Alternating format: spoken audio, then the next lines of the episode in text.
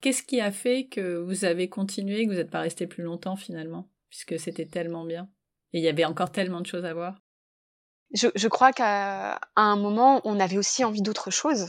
Il nous restait euh, dans les trucs qu'on voulait absolument faire, voir. Il nous restait les Galapagos. On voulait aussi passer du temps en Colombie. Et puis euh, voilà, à un moment donné, euh, on savait qu'il fallait aussi mettre un terme et passer à autre chose. Donc, puis après, il y avait plein d'autres critères. Hein. À un moment donné, on voulait aller à Bariloche, mais euh, c'était environ 30 heures de bus et surtout le bus, le prix en fait avec le Covid a été multiplié par deux. Ah. Donc en fait, ça a coûté euh, pour, je crois que j'avais fait le compte, je crois que c'était 450 euros de bus ah oui. pour aller à Bariloche. Euh, après, une fois, une fois à Bariloche, bah, c'est pareil, on était de nouveau coincés entre guillemets. Donc, il fallait ou reprendre un avion ou reprendre un bus pour remonter au nord de l'Argentine. Mais pareil, enfin, tous les prix des bus avaient été euh, multipliés par deux. Donc voilà, enfin après, il y a, voilà, il faut faire des choix. Et donc, euh, il y a une chose qu'on avait envie de faire, c'était, on l'avait déjà été tous les deux au chute d'Iguassou, et on, on, voulait y retourner. On était euh, trop près pour pas y retourner. donc on est allé à Iguassou après. Après, on est allé dans le nord de l'Argentine du nord de l'Argentine, on est passé au Chili euh, par frontière terrestre. Ah, Ouh très bien. Ça y est, les frontières terrestres étaient en train de rouvrir. Et, euh, et parce que, toujours pareil, parce que les billets d'avion depuis le Chili sont beaucoup moins chers que depuis l'Argentine. Et donc, on est arrivé à San Pedro de Atacama. Et de là, on est allé aux Galapagos. Et on a passé deux semaines aux Galapagos. Et après, on a passé deux semaines sur le continent en Équateur. On a dû quitter précipitamment l'Équateur. Pourquoi? Parce qu'il y avait un mouvement euh, social euh, un peu violent. Et en fait, on était, euh, on a fait un tour en Amazonie. Et quand on était en Amazonie, la veille du retour, le, le, la personne qui s'occupait de l'endroit on était a dit, ben en fait, demain matin, il n'y aura pas d'activité. Vous allez partir plus tôt parce que en fait, tout l'Équateur est en train d'être bloqué.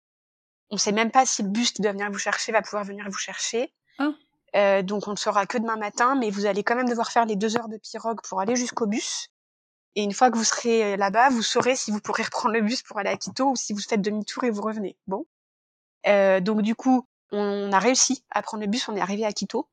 Mais là, en fait, surtout c'était Quito, donc c'était la capitale. Toutes les sorties de la ville étaient bloquées. Et euh, on s'est vachement renseigné, on a pris plein d'avis parce que nous, on voulait remonter en Colombie par voie terrestre. Et en fait, tous les conseils qu'on avait, qu'on a pris, nous ont dit là, en fait, partez vite parce que si vous partez pas, déjà par voie terrestre, vous oubliez, c'est mort, vous passerez pas, enfin vous passerez, mais quand ce sera fini, mais on ne sait pas si ça sera fini dans cinq jours ou dans un mois. Et je, je répète, on voulait absolument aller en Colombie. et il y avait quand même une date de fin sur le voyage.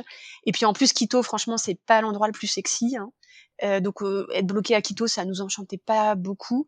Et il y avait beaucoup beaucoup de vols internationaux qui commençaient à être annulés à l'aéroport de Quito. Et on parlait du fait que euh, l'aéroport allait aussi être bloqué.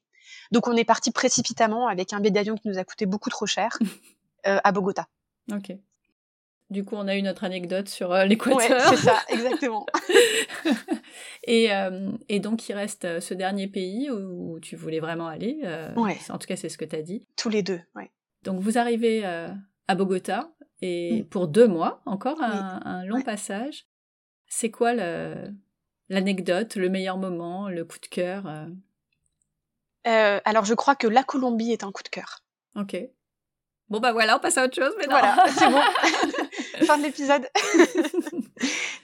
en, deux mots, la Colombie est un coup de cœur pour, mais, mais je me répète, hein, je radote, pour ce qu'on y a vécu dans sa globalité. En fait, on n'a pas beaucoup bougé en Colombie. D'abord parce que euh, on est arrivé, on a passé deux jours à se dire qu'est-ce qu'on va faire parce que c'était pas prévu qu'on arrive là ni euh, par Bogota, donc on a repensé tout ce qu'on allait faire en Colombie. Et en fait, on n'a rien fait de ce qu'on allait penser, de ce qu'on a pensé pendant ces deux jours, mais c'est pas grave. Et, et, euh, et, après, une semaine après, on a, enfin, j'ai eu le Covid. Ah. Euh, et je pense que bah, tout le monde a dû plus ou moins y passer. On a eu quand même une grosse semaine, un peu de, de chaos total. Et enfin, chaos au sens, on était chaos, hein, pas le chaos. Et puis après, bah du coup, on était un peu fatigués. Mmh. Et euh, on a fait des rencontres incroyables. Et on avait envie de prendre notre temps. Et donc en Colombie, on a pris notre temps.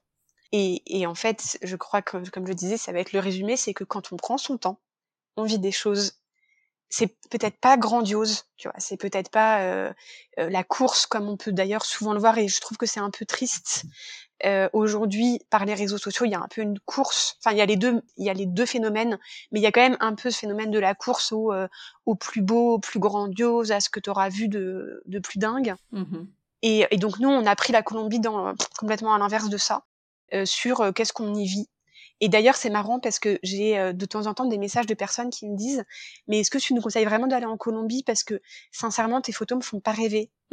et euh, je dis Bah euh, oui, je te conseille d'y aller, sauf si tu cherches à avoir vraiment, tu vois, un condensé de photos magnifiques. Parce qu'évidemment, il y a des lieux magnifiques en Colombie, mais tu vas pas pour ça. La Colombie, tu vas pour la vivre, pour moi. Hein. Et donc, bah, on a fini par passer deux semaines au même endroit, voilà, par exemple.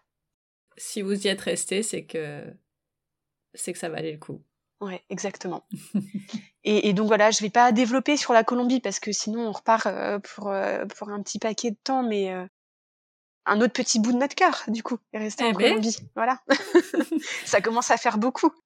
C'est que chaque, chacun des pays que vous avez visités vous a marqué d'une manière ou d'une autre. Ouais, complètement.